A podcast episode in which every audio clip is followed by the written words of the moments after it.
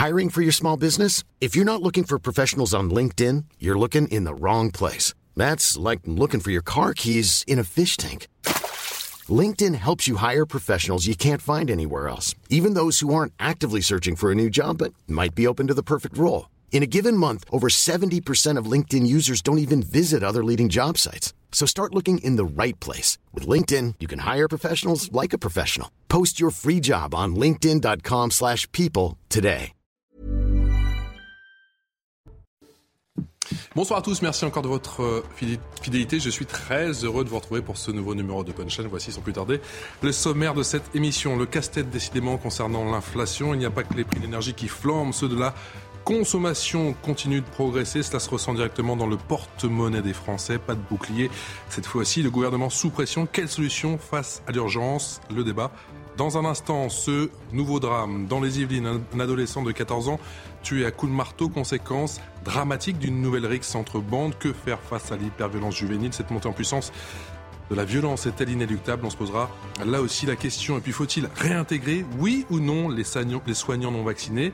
Passe d'armes à l'Assemblée cette semaine n'a pas clos le débat. Emmanuel Macron appelle à une décision scientifique, pas politique. L'expression française est-elle logique on vous posera dans un instant, bien évidemment, la question. Je vous présente mes invités en plateau. Bonsoir Gabriel. Gabriel Cluzel, directrice de la rédaction de, Boulevard Voltaire. Philippe Guibert. Bonsoir Philippe. Bonsoir. Enseignant, consultant. François Pupponi, ancien député de la majorité. Bonsoir. Merci d'avoir répondu à notre invitation. Mathieu Vallet. Bonsoir. Porte-parole du syndicat indépendant des commissaires de police. Et Georges Fedec. Bonsoir Georges. Qui est bien sûr ancien magistrat et consultant Sinus. Le rappel des principaux titres de l'actualité, c'est avec Isabelle Piboulot.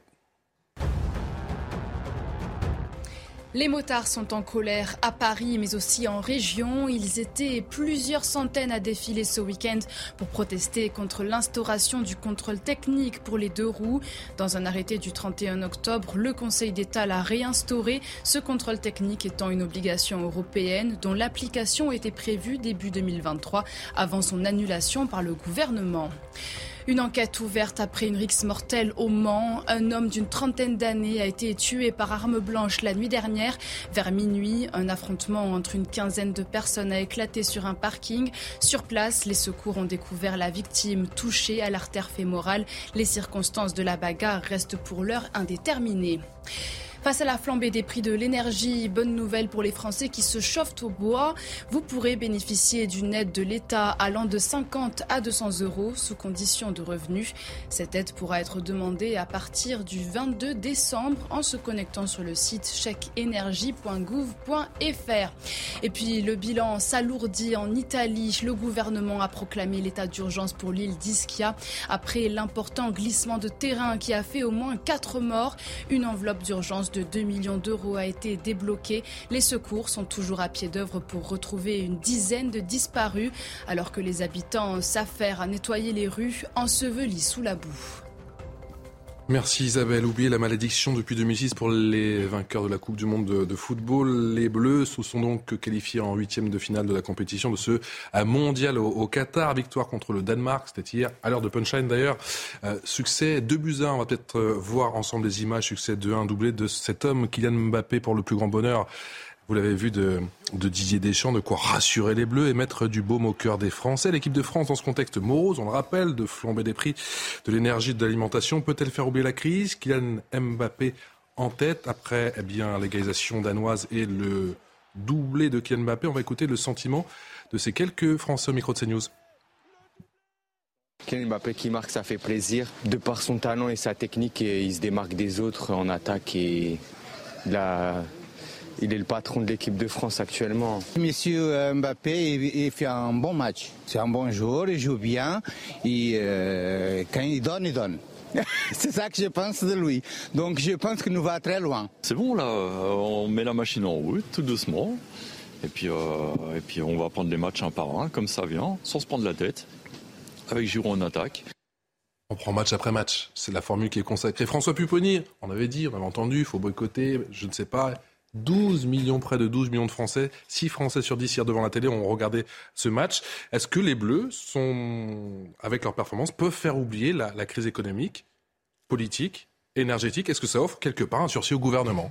Oh, Peut-être pas au gouvernement, mais ça donne un peu de baume au cœur des Français, parce que c'était un très beau match, grande équipe. Euh, voilà, les Français ont besoin de ça. Donc effectivement, ça fait pas de mal en tout cas. Vous me dites que vous n'avez pas regardé Punchline hier entre 17h et 19h, Ah non, que vous moi, avez regardé, je- vous avez regardé le match. qu'hier, j'ai séché, j'ai regardé le match. C'est leader grâce à niveau, Yohann Usaï et je suis très déçu. avec un très très grand Griezmann. Ça peut offrir un sursis au gouvernement ou pas du tout?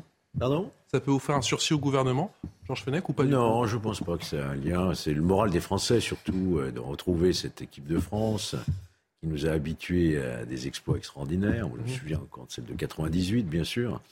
Et d'autres. Et là, ils sont bien partis hein, pour y arriver. Peut-être un France-Brésil à la fin. Oh, pourquoi pas, et pourquoi pas un, un France-Argentine dès, les- dès les, les huitièmes de finale. Est-ce que, alors je sais que vous n'avez pas de, de boule de cristal, Gabriel Cluzel, mais l'exécutif en vient à espérer une victoire de l'équipe de France? Oui, c'est normal, parce que euh, euh, de fait, euh, ça, c'est encourageant, ça encourage les Français. Les Français retrouvent une certaine fierté. On sait que le, le, sport et notamment le foot, c'est le dernier endroit où on a le droit de sortir son drapeau tricolore euh, sans se faire traiter de facho. Donc c'est intéressant. Ça, ça a une forme d'unité, d'unité nationale retrouvée. Donc c'est normal que l'exécutif, oui, espère cette victoire, parce que sinon, on creux, on lui dira, ah, bah voilà, même même ça, ça fonctionne pas. Donc ce serait quand même dommage. Et puis c'est vrai que c'est pas ce gouvernement qui l'a inventé. Hein. Le pain et les jeux, on n'a rien trouvé de mieux pour euh, pour faire diversion depuis l'Antiquité. Guibert Oui, c'est un sympathique divertissement euh, qui ne profitera pas au gouvernement, euh, mais mais Pas un sympathique divertissement puissant sur lequel compte le gouvernement?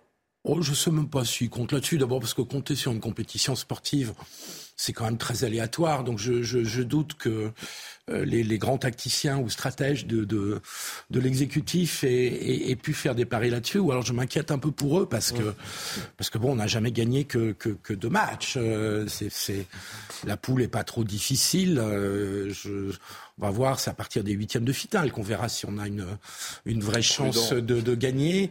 D'autant plus qu'il y a de la concurrence quand même. Euh, Georges a parlé du Brésil, euh, même le Maroc. Le Maroc a fait un gros match. Le Maroc fait a fait un gros match, match tout à l'heure. gagné 2-0 Non, non, contre mais- la Belgique, je vous dis tout.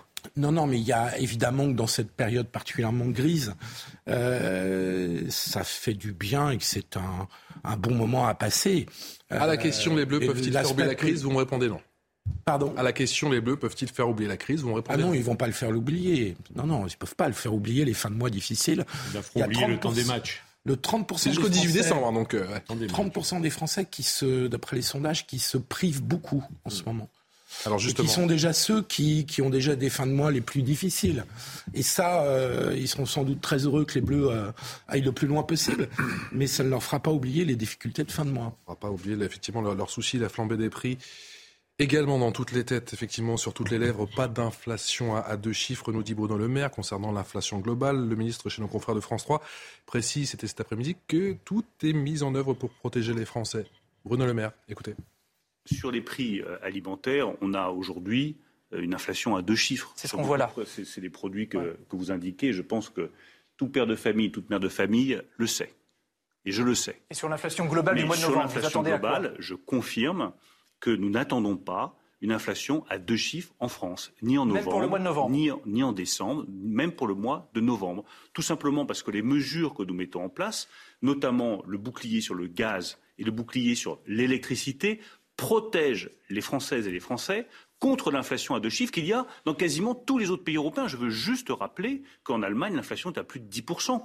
Et l'inflation à deux chiffres, elle est déjà effective. Et ça, il le reconnaît, Bruno Le Maire, concernant les, les prix sur les denrées alimentaires. Plus 29% sur la viande surgelée, plus 25% sur l'essuie-tout, plus 20% sur le papier toilette, plus 20% sur les pâtes, plus 20% sur l'huile, plus 17% sur le, beurre, plus 16% sur les œufs, plus 15% sur les conserves et, légumes, plus 14% sur l'alimentation an- animaux. Je vais m'arrêter là, hein. plus 14% sur le riz. Euh, c'est tenable, ça, pour les bas salaires, Gabriel Cluzel?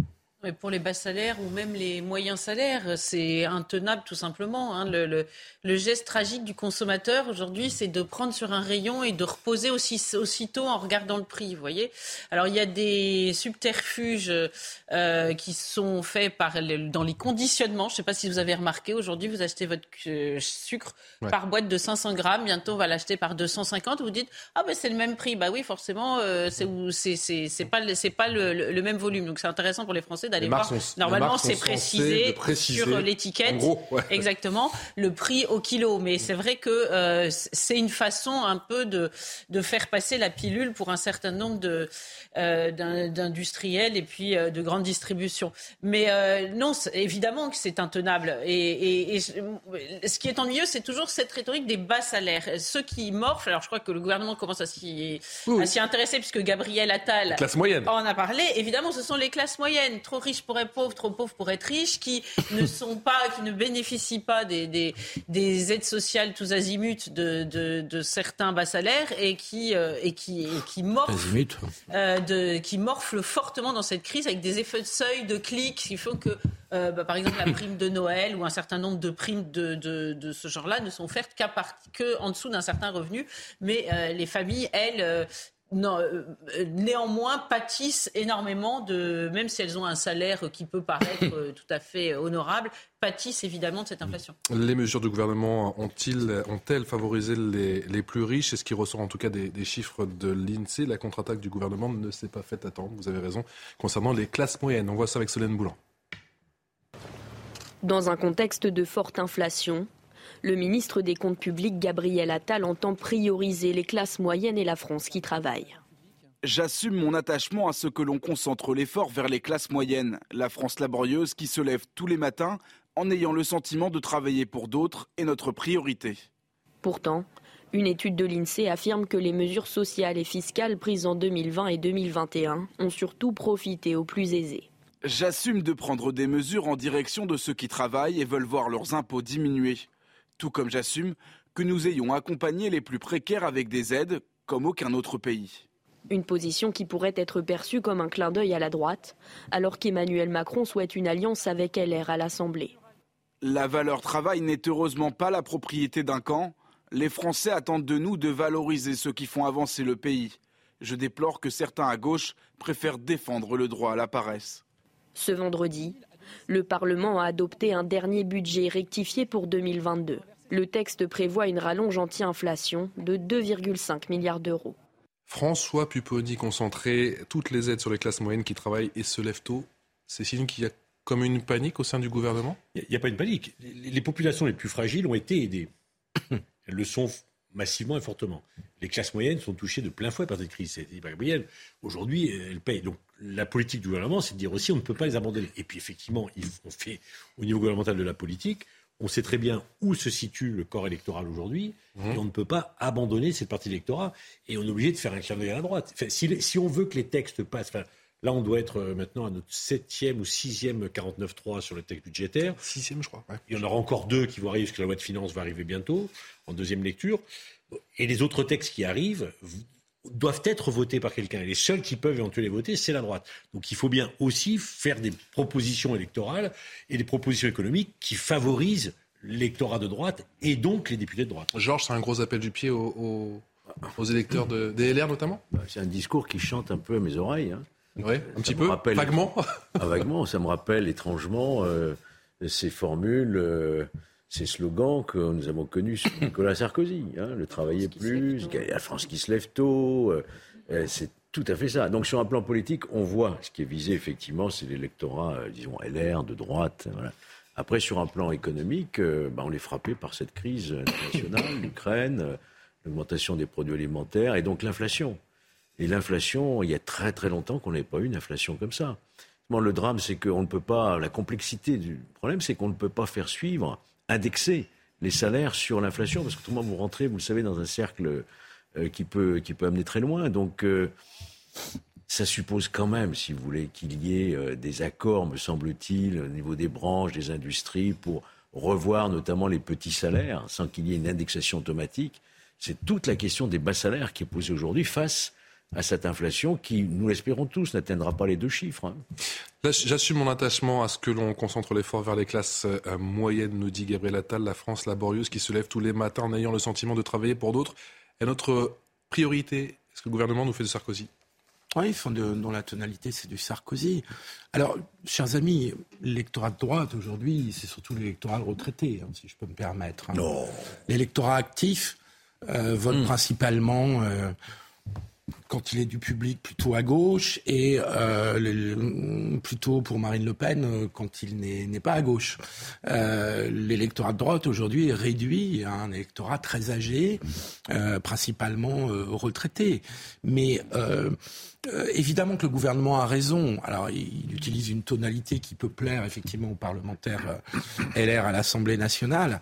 Il a évidemment raison parce qu'en fait, la notion de classe moyenne, elle est extrêmement floue. Hein il n'y a pas de définition objective de classe moyenne, parce que même si vous faites une médiane des revenus, tout dépend les écarts que vous prenez par rapport à la médiane ou la moyenne. Et donc en fait, euh, ce que la plupart dans, les statistiques, on utilise la classe moyenne inférieure, qui représente 40% de la population, et qui sont les personnes qui sont, euh, à mon avis, visées par, euh, par Gabriel Attal dans sa déclaration. je fais une dernière remarque il a raison, et tout le monde a raison de dire que c'est 40% de la France mmh. qui n'est pas pauvre, mais qui est laborieuse, mmh. euh, ne doit pas faire oublier quand même les 30% de Français dont je parlais tout à l'heure, parce que l'alimentation pèse beaucoup plus proportionnellement dans leur budget, et qu'ils ont des budgets extrêmement contraints. Euh, ça touche d'ailleurs une partie de, cette classe moyenne dite inférieure, le terme est affreux. Euh, et donc, le poids de l'alimentation pèse sur les bas salaires. Et ce sont en même temps les salaires qui ont les dépenses les plus contraintes, où la part de l'alimentation, du logement, des transports pèse le plus lourd. Donc il faut faire très attention à ça parce qu'on peut avoir un basculement dans la pauvreté, dans la vraie pauvreté, d'une partie conséquente de, de, ces Français euh, des classes populaires. Et donc il faut tenir les deux bouts, les classes populaires et les classes moyennes. Évidemment, le gouvernement est quand même pris un tout petit peu à, à contre-pied parce que les, les mesures fiscales qu'il a prises euh, ces dernières années euh, n'allaient pas forcément toujours dans ce sens. Le gouvernement, je veux juste rappeler, nous dit Bruno Le Maire, que nous avons le niveau d'inflation le plus faible de tous les pays de la zone euro grâce aux mesures prises par le gouvernement. Voilà ce que nous dit Bruno Le Maire, c'était chez un confrère de, de France 3. Est-ce que l'exécutif est, pris dans un étau? Ah bah, de fait, c'est compliqué de répondre. Du reste, c'est toujours un peu la même euh, rhétorique. on n'est pas très bon, mais les autres non plus. C'était déjà du, le temps, du temps du Covid, c'était pareil. On est meilleur que les autres, là. Hein. énergétique, alors là, on est un peu meilleur. Voilà. Bon. Mais c'est quand même pas génial, euh, osons le dire. Alors, c'est vrai que c'est intéressant de voir euh, comment Gabriel Attal se, se positionne. il, y a une, il, lance clairement une pierre dans le jardin de Sandrine Rousseau. Hein, quand il parle du droit à la paresse, vous souvenez que c'était Sandrine Rousseau. C'était quand même un peu stratosphérique, qui revendiquait le, le droit à la paresse. Et ce qui est quand même fou de la part de quelqu'un de gauche, parce que je rappelle que la gauche, a priori, c'était le travail et la droite, le, capital. Donc euh, c'est un peu curieux de, de faire du travail aujourd'hui, euh, enfin, quand on est de gauche, de dire que le travail est, une, est, une, est une valeur de droite. Le problème, c'est que pour le moment, c'est simplement euh, un effet d'annonce et on ne voit pas très bien ce qui va se passer, notamment pour aider les familles. Parce que, pardon, mais dans les produits de, de, première nécessité, les, les biens d'alimentation, c'est pas pareil quand on est un couple tout seul ou quand on a trois enfants, évidemment. Hein. on parlait d'arithmétique et de volume de, de, contenants. Eh ben, c'est évidemment eux qui sont, qui sont frappés de plein fouet. Et puis, il y a quand même un sujet qui est jamais évoqué, c'est qu'il y a des produits pour lesquels nous exportions, qui aujourd'hui euh, montent, euh, enfin sont extrêmement chers, sans qu'apparemment nous puissions avoir la main dessus. Vous voyez, et c'est ça qui est fou. on se dit, mais euh, les fruits, par exemple, la, viande, même le bois, c'était quelque chose que nous produisions. Mais il faut voir qu'avec les effets de, de chaîne de valeur, d'exportation, de mondialisation, nous avons perdu la main. Nous exportons notre bois en Chine, par exemple, et, nous n'avons plus de bois. Je voyais que la ratatouille, un produit proprement français s'il en est, aujourd'hui nous, importons majoritairement, enfin le solde est, euh, euh, déficitaire pour la France, donc nous, nous, importons de quoi faire nos, ratatouilles, nous importons la ratatouille. Donc c'est quand même. Pourtant, nous saurons toujours faire de la ratatouille. Et nous savons hein. toujours la faire. Mais euh, les, donc ça veut dire qu'en réalité, le gouvernement n'a pas d'autre levier que d'aider, de, de, prendre de l'argent, mais pas dans son portefeuille, hein, c'est pas dans son petit porte-monnaie, c'est dans le vôtre, le nôtre. Et donc c'est vrai que ça fait un effet d'optique de mais ça, c'est limite, évidemment. Les petites communes face à l'explosion de la facture énergétique à Saint-Pierre-du-Perret, ça se trouve dans l'Essonne. Cette facture a été multipliée par 5 et le résultat est terrible. Je vous laisse le découvrir avec ce reportage de Léo Marcheguet, Florent Paume et de Thomas Chama. Pour les 300 élèves de cette école élémentaire, c'est la douche froide. Dès la rentrée prochaine, ils seront dispatchés dans les quatre autres établissements de la ville. Une mesure d'économie totalement injuste pour les parents. Aujourd'hui, on est en train de nous retirer un établissement qu'on aime, un équilibre que nos enfants ont déjà. On ne devrait pas toucher à l'éducation. On nous méprise en tant que parents, en tant qu'enseignants, en tant qu'habitants de Saint-Pierre et puis en tant que citoyens français. En cause la flambée des prix de l'énergie. En deux ans, la facture des bâtiments publics de la commune a été multipliée par 5. Pour le maire, il faut faire un choix. Les écoles de la ville sous-utilisées doivent être optimisées. Moi, je dois trouver des solutions pour trouver l'argent pour payer mes factures. Alors, euh, ça, c'est une des solutions, parce qu'il y, a tout un ensemble de choses. Hein. On va faire moins de tontes sur les espaces verts. Enfin, je ne peux pas, moi, chauffer euh, des salles vides. Euh, on va tous avoir froid cet hiver chez nous à 19 degrés. je ne peux pas d'à côté avoir des salles vides que je vais chauffer à, 19 degrés ou plus.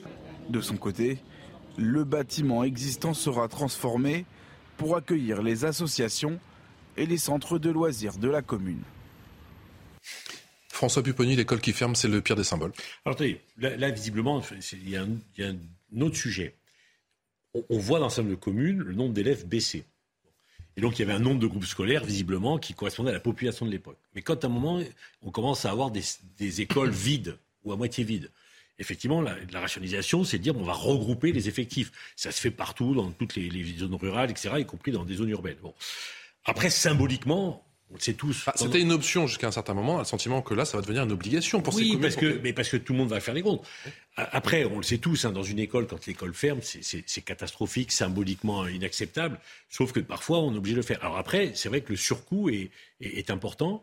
Euh, pendant longtemps, le gouvernement, et le fait encore, finance de quoi isoler les bâtiments publics et beaucoup de collectivités ne sont pas rentrées là-dedans. Bon. Donc il y a aussi un effort conséquent à faire parce que beaucoup d'établissements publics sont des passoires thermiques et donc il y a un effort considérable à faire pour économiser l'énergie, surtout maintenant ceux qui arrivent trop tard où effectivement ça explose au niveau des factures.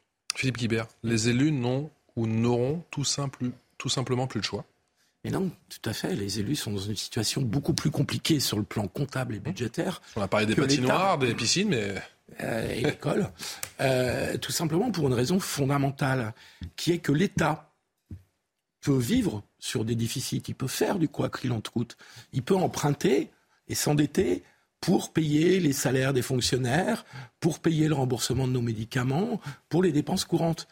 Mais les collectivités locales, et en particulier les mairies, n'ont pas le droit de faire ça. À l'exception de Paris, peut-être. Euh, ah. Je termine, là-dessus. Bien, bien, joué, euh, Georges. Ah bah oui, 10 milliards d'entêtement. Mais, mais Vous avez gâché sa chute. juridiquement, constitutionnellement, les collectivités locales doivent avoir un budget de fonctionnement à l'équilibre et ils ne peuvent s'endetter que pour de l'investissement. C'est-à-dire qu'on peut s'endetter pour construire de nouvelles écoles, mais on ne peut pas s'endetter pour payer, pour les, chauffer. Euh, pour, pour les chauffer, pour payer le prix de l'énergie dans les structures communales. Et donc les marges de manœuvre des élus locaux sont bien différentes et sont bien moindres que celles euh, de l'État et du gouvernement qui, lui, peut décider de faire un bouclier énergétique euh, qui coûte 25 milliards par an, voire plus, et euh, compenser ça avec du déficit et avec de l'endettement. Donc, évidemment, les collectivités locales ont, et, les maires en particulier sont, sont extrêmement contraints. Ils sont comparables un peu à... Juste pour compléter, parce que vraiment pour le même sens, ça va nous obliger à reviser tout ce, qui tout que sont les dotations de l'État, parce que c'est des, structures très lourdes, très anciennes, plus tellement euh, équitables.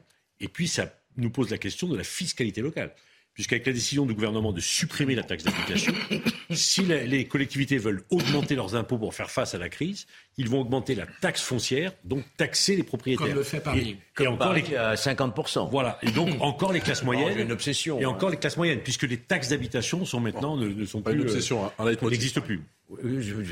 franchement, euh, on arrive presque à la tutelle. Vous allez voir. Sur Paris. Sur Paris. c'est très très grave ce qui se passe. Hein. Vraiment. Gabriel. Sur les écoles, pas sur Paris, s'il vous plaît. mais les écoles, euh, si on regarde ça d'un peu de haut, c'est quand même le, fiasco sur tous les plans, sur, sur le plan scolaire. Alors c'est euh, euh, un fiasco sécuritaire, parce qu'il y a un certain nombre d'écoles qui sont désertées parce que les parents ont peur. Ils essaient d'éviter la carte scolaire. C'est un fiasco sur le plan du niveau scolaire. Euh, pour les mêmes raisons, les parents essaient de trouver d'autres écoles. Et on trouve plus de professeurs. Donc, et maintenant, on n'arrive même plus à chauffer les écoles. Non mais si vous voulez, si, si, si, vous regardez ça de façon globale, c'est quand même assez effrayant. Mais évidemment, la question que tout le monde se pose, c'est euh, moi, je, je, veux bien que sur le plan international, euh, il faille prendre des mesures contre la Russie, mais est-ce que prendre des mesures énergétiques en se, en se tirant une balle dans le pied, c'est intelligent? La première chose, c'est peut-être de vérifier si on, on a les moyens de, de, de tenir. Alors, il n'y a peut-être pas que la crise en Ukraine, hein, qui a parfois bon dos, euh, et, mais euh, mais néanmoins, elle fait partie du lot. Euh, convenons que jusqu'à cette année, euh, on n'avait pas de problème de ce genre-là. C'est vrai que, c'est assez insupportable. Georges, ces enfants, finalement, ils sont en train de payer les erreurs de nos dirigeants depuis quelques années sur la question de l'énergie et du nucléaire qu'on n'a pas su maintenir à son niveau. Euh, et puis ces accords européens qui ont fait que notre électricité a pris aussi euh, une augmentation puisqu'on est mmh. affilié maintenant dans un système européen, marché européen pour lesquels tout le monde... Portugal et Espagne, ils sont sortis. Hein. Portugal. Ben, ils ont raison. Il faut qu'on en sorte aussi et très rapidement. Voilà. Donc là, on voit les conséquences directes dans la vie quotidienne. Et en plus, ça touche des enfants qui sont obligés de quitter leur école parce que ben, on n'a pas su maintenir ce qui était l'excellence française de, de 70% d'électricité nucléaire. Quand même. Jusqu'à présent, j'étais quand même en, en, polaire, voire en doudoune en, classe, et là, quand même, ouais. on va bien fermer l'école. Parce que je ne voudrais pas qu'on laisse entendre que finalement, nous allons avoir froid dans les écoles à cause de notre soutien à l'Ukraine. Je pense que c'est d'une grande naïveté de penser que si on n'avait pas pris de sanctions économiques tout en aidant militairement l'Ukraine, nous n'aurions pas eu de restriction de gaz ou de, ou de pétrole de la part de la Russie. Je ne crois pas que ce soit nos sanctions économiques qui expliquent euh, je parle des sanctions économiques, hein, qui expliquent en tant que telles nos difficultés énergétiques, qui, comme l'a dit Georges, mm. sont beaucoup plus liées aux difficultés du nucléaire en France, qui ne dépendent pas, elles, de la Russie ou de l'Ukraine, et puis au, fait, effectivement, qu'on a un mécanisme européen qui renchérit considérablement les coûts euh, et qui est bloqué par l'Allemagne. Euh, là-dessus, on a un gros désaccord avec l'Allemagne, l'Allemagne ayant été elle-même le pays qui a poussé le plus loin la dépendance à l'égard du gaz et, plus généralement de l'énergie venue de Russie. Après, on avait, après, sincèrement, il va falloir qu'on revienne à des pratiques un peu plus, un peu plus acceptables. Il y, a toute la polémique sur les terrasses à Paris qui sont, qui étaient chauffées, ce qui était une ineptie. Moi non, je trouve pas. Bah, enfin, sincèrement, on peut se couvrir que si on quand il fait beau, même un peu froid. Enfin, quand on va à l'étranger, on se couvre à l'extérieur et puis on boit son café à l'extérieur avec une doudoune, avec une écharpe. Je pense qu'on est le seul pays à faire ça. La seule Répondez ça. Non, non, mais je pense qu'on n'est pas obligé. De... Enfin, je prends un autre exemple. Moi, on me demandait de chauffer les gymnases forts parce que les parents avaient froid quand ils attendaient leurs enfants. Donc il y a un moment où il faut qu'on revienne aussi à des pratiques un peu plus vertueuses. mais moi je veux bien qu'on refasse le narratif, mais c'est quand même le gouvernement lui-même qui l'avait dit, du reste au moment où les sanctions étaient prises, que euh, potentiellement cela aurait des conséquences pour nous. Alors évidemment ça vient surajouter, c'est pour ça que c'est d'autant plus irresponsable, ça vient se, rajouter à un contexte euh, structurel de, euh, de, de, détricotage du, du, nucléaire qui est évidemment extrêmement, extrêmement préjudiciable pour la France, mais on peut pas. Euh, euh, je suis d'accord, on ne peut pas tout mettre sur le dos de la crise ukrainienne, euh, qui encore une fois, ce, ce, sera un peu facile de faire ça, mais on ne peut pas exclure le fait que ces, ces, ces, sanctions ont été prises de façon légère, sans envisager que nous-mêmes nous les prendrions en boomerang. Ça a été dit depuis le début. Moi, je veux bien qu'on change l'histoire, mais non, on change pas l'histoire parce que depuis le début, on sait que si on aide militairement l'Ukraine et on le fait, je pense qu'on a raison de le faire mais ça, c'est un autre sujet. Non, c'est pas un autre sujet. La question, c'est pour vous répondre. Là, vous m'avez dit tout à l'heure que c'était pas lié. Je dis simplement que dès lors qu'on aide militairement l'Ukraine, sans parler des sanctions économiques, de toute façon, on aurait eu des répercussions sur l'énergie. Voilà. Et que les sanctions économiques en tant que telles. Ça, c'est de la politique fiction, vous savez pas. Ah. ah c'est pas de la politique. Bah, si vous dites on aurait eu, bah, ça, ça s'appelle quand dès qu'on est dans le conditionnel, c'est de la non, politique. Mais je suis en train de vous dire qu'à partir du moment où on est militairement un pays dans une guerre, on peut en avoir des conséquences de la part de l'autre. Vous restez avec nous dans un instant, on parle de l'hyper-violence juvénile avec cette nouvelle rixe, cette fois-ci dans les Yvelines, et ces jeunes de 14 ans qui a perdu la vie. A tout de suite. De retour toujours en direct sur le plateau de Punchline avec Gabriel Cluzel, Philippe Guibert, François Pupponi, Mathieu Vallet et Georges Fenech. Le débat dans un instant sur cet euh, adolescent qui a perdu la vie, 14 ans, ça s'est passé dans les Yvelines, juste après le rappel des titres de l'actualité avec Isabelle Piboulot. Affaire McKinsey, Bruno Le Maire fait son mea culpa. Nous sommes allés trop loin, a reconnu le ministre de l'économie et des finances sur France 3. Bruno Le Maire évoque des abus. On a eu trop recours à des cabinets de conseil depuis des années. Jugeant cette habitude aujourd'hui corrigée, deux enquêtes ont été ouvertes sur l'intervention des cabinets de conseil dans les campagnes électorales de 2017 et 2022. Dans le Pas-de-Calais, l'agent du fisc tué lundi dernier par un brocanteur recevra la Légion d'honneur à titre posthume avec la distinction mort au service de la France.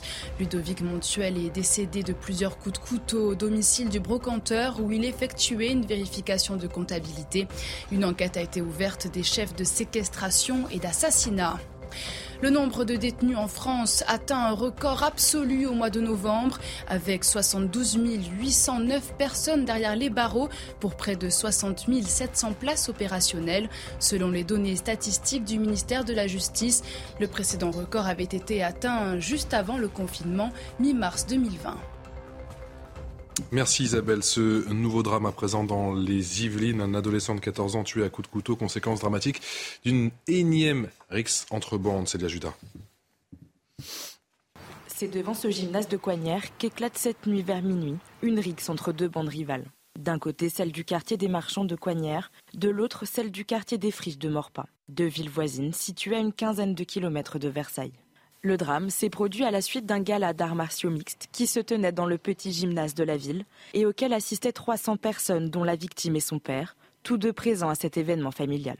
L'auteur présumé des coups aurait été enfermé dans le gymnase du Moulin avant par des témoins de la scène, avant que celui-ci ne parvienne à s'échapper par la fenêtre. À Coignères, ville à la réputation plutôt tranquille malgré quelques quartiers sensibles, difficile de réaliser. C'est une situation qui dramatique, c'est l'horreur absolue. On est tous euh, ici à Coignères euh, choqués par cet événement. D'après la police, les coups portés à la tête de la victime pourraient avoir été assénés à l'aide d'un marteau. Malgré les tentatives de réanimation des secours, l'adolescent est décédé cette nuit vers 1h du matin. Une enquête a été ouverte pour homicide volontaire, mais pour l'heure, aucun suspect n'a été interpellé. Les raisons de la RIX restent elles aussi méconnues? Mathieu Vallet, sur l'onglet prévention, on est battu. On est battu, toujours sur la prévention, concernant justement ces, ces RIX. Bah, vous savez, tous les jours, euh, je suis destinataire d'informations de la part des policiers de terrain sur ce qui se passe sur l'ensemble du territoire national. Et on est sur évidemment des faits d'insécurité et pas des faits divers. Et ce qui est inquiétant, c'est l'ultra-violence dans laquelle basculent des voyous du quotidien dans la criminalité. Quand on tue quelqu'un, on est un criminel. Euh, dans la nuit de vendredi à samedi, porte choisie, au sud de Paris, vous avez une victime qui a été euh, lynchée par une meute de voyous et qui a été laissée pour mort. Elle a même été filmée par l'un des protagonistes qui l'a euh, piétinée. Bon, heureusement, là, on a eu un auteur présumé par la BAC qui a été interpellé. Là, sur la circonscription d'Elancourt, parce que c'est les policiers d'Elancourt qui ont compétence, vous avez là aussi un mineur de 14 ans qui a été tué. Vous imaginez qu'un coup de marteau on voit bien qu'aujourd'hui, on a des jeunes, malheureusement souvent, débridés par rapport à la violence et par rapport à la mort. Tuer quelqu'un ne leur pose plus de problème. Ça, c'est les constats factuels. Maintenant, sur ce qu'on peut faire pour changer modestement les choses. Bah, vous voyez bien, vous l'avez dit en introduction, il y a 72 809 détenus pour 60 000 places. Ça fait 30 ans qu'on nous promet des places de prison en plus. Donc s'il n'y a pas de place de prison en plus, il n'y a pas de réponse pénale en plus. Et on a déjà bien du mal à condamner ceux contre lesquels on fait plusieurs fois les interpellations. Alors si en plus on les incarcère pas, vous voyez bien qu'il n'y a pas d'exécution de la peine pénale, il n'y a pas de réponse pénale, il n'y a pas de place pour la réponse pénale parce qu'il manque de places de prison. Et surtout... Mais sur la délinquance et sur l'ultra violence juvénile, bah plus de places de prison, c'est la solution. vous avez, vous avez, alors non, non mais euh, attendez, euh, la prévention pour la violence dans l'établissement scolaire, dans l'éducation nationale, chez les parents, parce que l'éducation familiale est importante, c'est essentiel. Maintenant, on parle quand même de criminels. Quand on tue quelqu'un, c'est pas la même chose que de voler du jambon chez Monoprix. Donc quand on a des euh, jeunes ou des personnes qui tuent à coups de marteau avec une telle barbarie et une telle sauvagerie euh, d'autres personnes pour des motifs futiles, parce que là on n'a pas les circonstances, dans d'autres agressions non plus, mais souvent c'est pour un regard mal croisé, c'est pour un problème de bande lié à des territoires ou de quartiers. Et moi je dis simplement qu'on a des établissements pénitentiaires pour mineurs. Il faut arrêter de faire croire aux gens qu'on mélange les majeurs, les mineurs, les terroristes et les euh, voyous du droit commun ou les voyous du quotidien. Il y a une politique pénale en fonction des publics, en fonction des infractions, en fonction de l'âge. Moi je dis simplement que dans les pays nordiques, là où on a le courage d'appliquer par exemple des courtes peines dès la première infraction, on marque tout de suite le, le, le coup, c'est-à-dire qu'on laisse pas la personne s'enquister ou s'encrister dans une délinquance euh, de spirale, mais dès qu'elle fait une première infraction, il y a une première sanction, il y a une première exécution de la sanction, il y a une première parce que le fait est de faire du crédit revolving judiciaire, ça veut dire 10 condamnations pour une incarcération, une incarcération qui dure pas longtemps, quand il y a de la place, et eh ben ça fonctionne pas. Donc des courtes peines, à mon sens, seraient une proposition aussi pour redonner du sens à la peine pénale. C'est un échec total, la politique pénale, la délinquance des mineurs, un échec total depuis des années, des années. On avait une ordonnance qui remontée à 45, qui a été, euh, qui est devenue complètement obsolète. On l'a modifiée il y a deux ans, hein, une ordonnance par simple ordonnance. Il n'y a même pas eu un débat parlementaire qui est allé à l'encontre de ce qu'il aurait fallu faire. On a fait des césures du procès où le, jeune est comparé déclaration de culpabilité et on renvoie à six mois pour savoir quelle est la condamnation qu'il va avoir. Vous imaginez l'impact sur des délinquants, sur des bandes que ça peut avoir. Donc moi je crois qu'on est vraiment dans un échec total quand on sait qu'il y a à peu près aussi un, délit ou crime sur cinq qui est le fait d'un mineur en France, mmh. globalement. Vous voyez? Donc si vous n'arrêtez pas, oui, la prison pour les mineurs, oui. La prison pour les mineurs, oui, et trois fois oui. Vous avez des centres éducatifs fermés, privation de liberté, il n'y en a pas assez, évidemment, mais vous avez aussi les établissements pour mineurs, il y a à peu près, je crois, 800 mineurs actuellement dans des... Et je vous dis, franchement, quand vous sanctionnez immédiatement 15 jours, un mois, ça fait prendre conscience. Moi, quand j'étais substitut des mineurs, il y a déjà longtemps, je me souviens, c'est pour ça que je dis que ça ne date pas d'aujourd'hui, 20, 30, 40 condamnations inscrites au casier judiciaire. Jamais un jour de prison. Et le, et le gamin, il repart dans son quartier, c'est un caïd. Il a affronté la police, la justice, en vainqueur. C'est ça dans la tête de ces gamins. Mais ce que je vois aujourd'hui par rapport à ce que j'ai connu, c'est l'extrême violence. Ça, vraiment, c'est quelque chose de nouveau. Des gamins de 14 ans à coups de marteau. C'est l'échec, vraiment, de notre politique pénale. François moi, j'ai eu à gérer mon premier mort euh, mineur euh, en 95. on était, premier adjoint. Pratiquement dans les mêmes circonstances. À Sarcelles. Pratiquement dans les mêmes circonstances. Il y a deux choses. Il y a la délinquance des mineurs. Moi, je partage votre avis. Il faut la modifier. Il faut être beaucoup plus répressif et, et, que la peine soit immédiate pour qu'elle soit compréhensible. On est d'accord. Dans les problèmes de bandes comme celle-là, c'est des problèmes de territoire. Et souvent, ceux qui tuent sont des primo-délinquants. Il y a un phénomène de bande, pour pas dire tribal. Moi, je suis, il y avait, on a organisé un, un, concert de rap et à la sortie, les deux bandes se sont croisées il y a eu une descente dans le quartier. Il y a un gars qui venait acheter son pain, il a pris un coup de couteau, il est mort. Il n'avait rien à voir. Le, seul tort qu'il avait, c'est d'habiter le quartier d'en face. c'est tout. Donc ça, c'est et, ça, ça ne peut se traiter qu'avec une, vigilance, une veille permanente de tout le monde, des éducateurs, de l'éducation nationale, des policiers. Mais on a entendu le maire dans le sujet qui est totalement non, non, si je peux me permettre, je, connais, bon, je connais un, enfin, je suis un peu renseigné. Dès lors qu'il y avait des conflits entre ces deux bandes, on n'organise pas un concert où les deux peuvent se retrouver. Nous, on annulait des, des, matchs de foot. On annulait des concerts. Quand il y avait, moi, des animateurs venaient me voir en disant, Monsieur le maire, il y a un risque, annulez tout. On préférait annuler parce qu'une simple rencontre à un endroit pouvait finir avec des drames. Donc ça nécessite une veille permanente et après de la pédagogie. C'est un esprit de défaite, pardon. Est-ce qu'à ce rythme-là, n'êtes pas parti pour annuler tous les événements C'est ça le truc. Non, mais d'accord, mais, quand, il y avait une tension entre deux quartiers, quand il y avait une tension entre deux quartiers, on ne prenait pas le risque d'organiser des manifestations où on pouvait se croiser. Ça finissait avec des morts. Voilà. Donc on préférait faire de la pédagogie, de la prévention, aller les voir, voir les parents pour calmer la tension. Mais en période de crise, moi il m'est arrivé d'annuler en période de crise. J'ai pas le sentiment qu'on est en période de crise tout le temps là. Ben, ah, moi, je suis tout prêt à vous suivre sur la, une, forte évolution de la politique pénale dans le sens que vous, hmm. indiquez, parce que vous avez l'expérience du terrain. Mais il faut quand même qu'on aille au-delà, quand bien même il faut qu'on change cette politique pénale pour comprendre pourquoi depuis 20-30 ans, vous dites 95, on a une augmentation de la violence chez des gamins de 14 ans. Parce que quand même, euh, il me semble qu'on a une banalisation de la violence dans notre société, que la violence est devenue un recours euh, qui a plus d'interdit, qui a plus de surmoi, euh, et que donc on est dans une société qui, est qui a banalisé la violence, qui considère que la violence est un moyen de règlement des conflits comme un autre, et voire même qu'il est le plus légitime et le plus normal. Et il faut comprendre comment, comment on a construit une jeunesse, parce qu'un gamin, de 14, un gamin de, de 14 ans, je suis désolé, il est le produit, il a certes une responsabilité personnelle, mais enfin à 14 ans, on est aussi le produit de son éducation, de sa famille, de l'école, de la société. Et on n'est pas encore totalement responsable comme un adulte de 25 ans. est-ce qu'il y a une fascination Je peux me permettre là-dessus juste une question Oui, bien sûr. Ça fait 40 ans qu'on fait le constat. Aucune étude sérieuse n'a été faite pour savoir pourquoi on en est là. Bah, Et c'est bien, c'est bah, bien. c'est- c'est le drame de ce pays. François, j'ai pas besoin d'études. hein. Moi, Oui, non, mais tout on- de suite. hein. on a tous, On a oublié la sanction. les On a rendent- fait que de la prévention. Que Je suis caricatural volontairement, mais je vous dis, on a oublié la sanction. Et moi, je dis souvent, la meilleure des, des- des- des préventions, c'est la certitude de la sanction. Si le gamin, il sait qu'il va Pas tout à payer, fait d'accord avec eh toi. ben voilà. Non, mais je suis d'accord Eh avec ben, toi. mais la tant qu'on aura cet angélisme vis-à-vis des mineurs, Pardon pour la euh, C'est- ben, c'est- je je- n'ai aucun problème sur la sanction. Je dis juste, évidemment qu'il faut de la sanction. Je suis parfaitement d'accord avec toi. Mais il faut quand même essayer de comprendre pourquoi on en est arrivé là? Parce que c'est J'ai- pas j'ai naturel qu'un répondu. gamin de Gabriel 14 Cluzet. ans. j'ai répondu. C'est pas naturel qu'un gamin de 14 ans on arrive à la J'ai violence. répondu. Non, mais on a, Ah non, je crois pas. on a une boîte qui est obsolète euh, en France euh, sur, sur, sur le sujet de l'enfance. Alors, euh, la- tout, tout ce qui a trait de fait euh, aux sanctions pour, euh, pour les mineurs. Mais c'est pareil, euh, on l'a dit pour la, conven- con- la, la Convention internationale des droits de l'enfant, on disait c'est complètement obsolète aujourd'hui dans le contexte actuel, par exemple, des mineurs isolés. On voit que toutes tout, tout, tout ce qui régit notre pays en, manière, en matière juridique de près ou de loin est en fait devenu euh, complètement euh, obsolète. C'est plus les enfants de la comtesse de Ségur, c'est plus les enfants de Charles Dickens.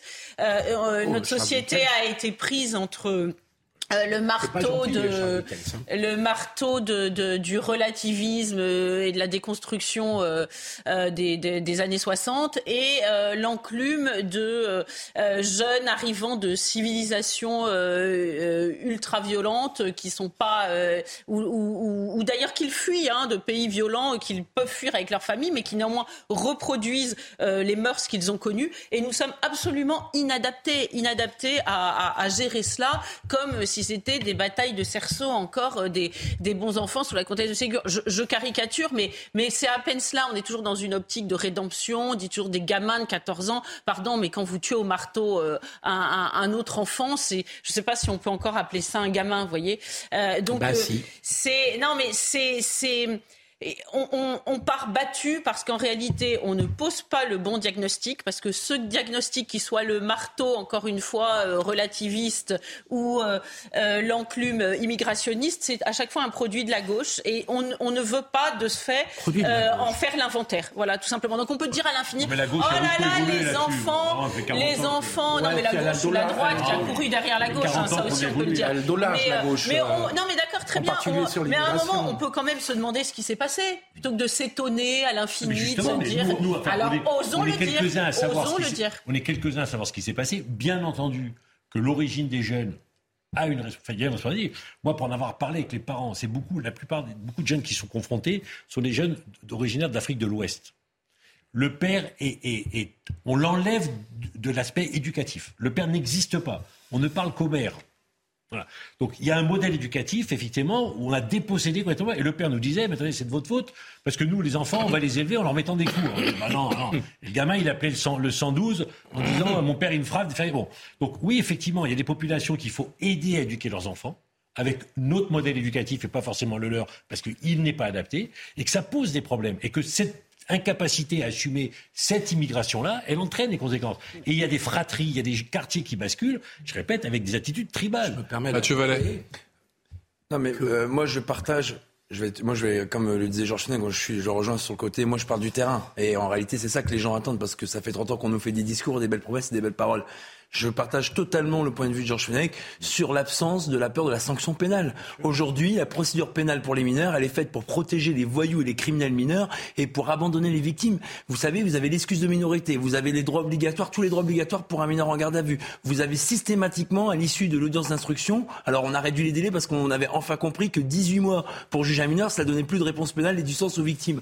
Mais vous savez que systématiquement, les mineurs quasiment sont remis à leurs parents, à des éducateurs, où la plupart du temps, ils échappent à leur emprise. Donc le mineur voyou aujourd'hui est protégé, la victime, elle est encore la grande oubliée. Mais vous savez, Personne ne s'y trompe. Hein. Vous avez même des voyous euh, de l'étranger qui viennent et qui disent être mineurs isolés ou qui le sont peut-être pas, mais qui ont bien compris le totem d'immunité que représentait le code pénal pour ceux qui avaient euh, l'excuse et euh, la minorité dans l'accomplissement de leur action. Ça, c'est important. Et encore une fois, on n'a pas changé ni la pression pénale pour les majeurs et encore moins pour les mineurs. Donc tant qu'il n'y aura pas de sanction pénale, la peur de la sanction et l'exécution de la sanction, on redira 20 fois les mêmes choses, mais personne n'a le courage de changer les choses. Non, mais moi, je, tout ça, je veux bien l'entendre, que la, la, la, peine, la petite peine de prison prison immédiate euh, euh, pourrait être fantastique, ça marche aux Pays-Bas, etc. Mais encore faut-il avoir une vision commune de la prison, parce que là aussi, c'est un logiciel commun qu'on n'a plus. Nous étions dans une société où aller en prison, c'était l'opprobre. C'était l'opprobre pour les, ceux qui allaient en prison, c'était l'opprobre pour la famille, c'était l'opprobre pour tout le monde. Aujourd'hui, on voit des gens dont, dont les enfants ont commis des actes de délinquance qui viennent se, se promener euh, dans les médias et qui, qui n'hésitent pas à s'en vanter. Vous voyez le, qui font du karting, changement de du karting dans les prisons. Changement de paradigme. Donc moi, je ne sais pas si une peine de prison courte, ça, va suffire parce que finalement, ils vont sortir de là en disant je suis caïd. Il y a eu, il y a eu, il y a eu des reportages si elle, si elle tout de suite, les délinquants disent c'est une chambre d'hôtel. Quand on prend lors du premier délit, bien sûr, s'il est sanctionné un mineur hein, immédiatement et que la peine est à la hauteur de ce qu'il a fait, il y a une compréhension de la part du mineur. Mais évidemment. Mais quand il n'y a pas d'interaction entre les deux, quand on lui dit, monsieur, vous êtes condamné, vous allez venir dans six mois, lui, il rentre le soir chez lui, il dit, donc on ne fait rien. moi, je me souviens de, de, mineurs, pardon, de mineurs qui comparaissaient longtemps après. Hein. On leur posait la question au tribunal pour enfants qui reconnaissait, mais il se souvenait même. Je sais même plus ce qu'il avait fait. Dans, dans, la masse des infractions, mais ouais. je me souviens pas. Et quand il a 18 ans, il, il était lui-même perdu, quoi. Il savait plus. Je voudrais juste ajouter quand même. Je comprenais. Je voudrais juste ajouter quand même que le phénomène de la violence ne touche pas que les quartiers. C'est pour ça que de réduire le, le, le sujet à l'immigration me paraît euh, tout à fait euh, euh, incorrect la fascination de la violence touche y compris les beaux quartiers. Je suis désolé. La fascination chez les adolescents. Les phénomènes de bande, ça touche. Les phénomènes de bande. Ça touche les quartiers populaires. Allez, on en vient à la question de la réintégration des soignants non vaccinés contre le Covid-19 qui fait toujours le débat en France, vous le savez. Les députés de la France Insoumise ont échoué, c'était jeudi soir, à faire adopter un texte allant dans le sens de la réintégration. Et les esprits se sont, vous le savez, quelque peu chauffés. Le rappel des faits avec Célia Judas. La problématique autour de la réintégration du personnel soignant non vacciné fait toujours polémique. Un cas pratique, avec deux schémas qui s'opposent. D'un côté, le soignant a ses trois doses de vaccin contre le Covid-19, mais ne se fait pas tester régulièrement. De l'autre, le soignant B, lui, n'a pas son schéma vaccinal complet, mais devra, s'il est réintégré, se faire tester quotidiennement et porter un masque dans l'exercice de ses fonctions. Alors réintégrer le personnel soignant non vacciné est-il dangereux d'un point de vue sanitaire? Face à cette question, les avis divergent. Cette réintégration pose effectivement un certain nombre de problèmes. Pourquoi? Parce que euh, d'abord, euh, une personne non vaccinée euh, va entrer dans un lieu où le virus circule à un niveau encore plus important que dans la société et donc prend des risques pour lui-même d'être contaminé. On ne peut pas dire que le vaccin protège absolument pas contre la transmission, ce serait faux. Il protège un petit peu et pendant pas longtemps du tout. Mais quand on pense qu'il y a probablement de très nombreux soignants qui ont reçu leur dernière dose depuis assez longtemps, ces gens-là sont aussi dangereux que les gens qui ne sont pas vaccinés. À l'échelle européenne, des pays tels que le Portugal, l'Espagne ou encore la Belgique n'ont jamais appliqué de sanctions. L'Italie, qui était dans les premières à adopter l'obligation vaccinale pour son personnel soignant, l'a finalement suspendue au 1er novembre 2022. La France avait quant à elle instauré cette obligation dès le 15 septembre 2021, peu de temps après la Grèce. La France persiste et signe, a-t-elle raison? Je suis pas sûr qu'il y ait encore des raisons médicales et sanitaires pour persister. Je suis pas convaincu de ça. Mais ayant travaillé au ministère de la Santé, je crois comprendre la raison sous-jacente, qui est qu'on parle beaucoup de vaccination contre le Covid, en, ce qui concerne ces soignants, mais que le vrai problème, et il existe depuis très longtemps en France, et le ministère de la Santé le connaît par cœur, est le problème de la vaccination anti-grippe. C'est-à-dire qu'il y a une partie des soignants qui s'est retrouvée dans les soignants euh, anti-vaccin Covid, qui ne se vaccinent pas non plus contre la grippe. Et personne ne dit, personne n'ose dire que ça fait quelques milliers de morts tous les ans dans des établissements euh, euh, pour les personnes âgées. Et donc il y a un problème au ministère de la Santé en France sur une partie des soignants qui ont refusé des vaccins au-delà du cas du Covid. Est-ce que c'est la bonne réponse qui est apportée en maintenant ces, soignants, en ne réintégrant pas ces soignants Je n'en suis pas sûr. Mhm. Mais il y a ce problème d'une partie de soignants qui sont anti-vax. Est-ce que l'exception française est, compréhensible, Gabriel Cluzel euh, Alors l'Italie vient de changer d'avis. Je crois qu'il reste la Hongrie et la Grèce qui sont sur la même ligne que la France. Non, c'est assez peu compréhensible euh, parce que quand une crise s'est enquistée comme ça, et on ne peut pas oublier quand même le, les clivages, les, discussions extrêmement virulentes sur le sujet, et puis des gens qui ont été mis sur la touche avec quelquefois des conséquences sociales extrêmement fortes. Hein. Il y en a qui ne touchent plus rien, enfin, qui se sont reconvertis ou ont essayé de le faire. On ne peut pas, quand on a un gouvernement responsable, euh, euh, continuer simplement parce qu'on a décidé que c'était comme ça et pas autrement. C'est d'autant plus choquant que par ailleurs, on a un pays, on le voit, qui vit quand même dans un laxisme absolu. Moi, je, je, je, suis quand même euh, heurtée de voir euh, euh, dans les mêmes informations, dans le même soir, pas ce soir, mais de nombreux soirs, ça s'est passé ainsi. On a l'affaire des migrants de l'océan de Viking qui se sont barrés dans la nature, personne ne sait ce qu'ils sont devenus. Et puis, les, les, les, soignants non vaccinés, alors eux, on bétonne, on bétonne, c'est ça, ils reviendront pas à l'hôpital. Ça a quelque chose de profondément dérangeant dans le deux poids, deux mesures. On a un pays éternellement faible avec les forts, fort avec les faibles. Et puis deuxième point, il y aurait des hécatombes dans les pays. Enfin, on, a ce qui se passe à l'extérieur. Si en réintégrant les soignants, ça avait fait des hécatombes dans les EHPAD, on le saurait. Peut-être que le gouvernement a une certaine crainte de se déjuger, mais je ne crois pas qu'il se déjugerait en réintégrant. Parce qu'au fond, aujourd'hui, on a des éléments scientifiques qu'on n'avait pas au début. Moi, au début, je ne comprenais pas que les, les soignants ne se vaccinent pas. Mais aujourd'hui, on sait que le vaccin n'empêche pas la contamination, voyez-vous. Donc, je pense qu'aujourd'hui, il faut compte tenu de l'urgence, des besoins, des insuffisances en matière de personnel soignant, il faut réintégrer. En plus, ça concerne beaucoup les dom-toms, hein, où beaucoup de femmes n'ont pas voulu se faire vacciner où il y a vraiment une pénurie de. Alors, on, parle d'une mille personnes, mais pour les dom-toms, c'est fondamental. Donc, je pense que le gouvernement aurait dû dire écoutez, dès qu'on aura le feu vert, on le fera, vous inquiétez pas, ça va, et, le faire petit à petit, sans forcément le crier si vous voulez pas perdre la face. Merci à tous les cinq d'avoir participé à ce nouveau numéro de Punchline. Tout de suite, c'est votre nouveau rendez-vous. Vraiment pas d'accord. Charlotte Dornelas contre Laurent Geoffrin. À tout de suite. Ça, je vais regarder.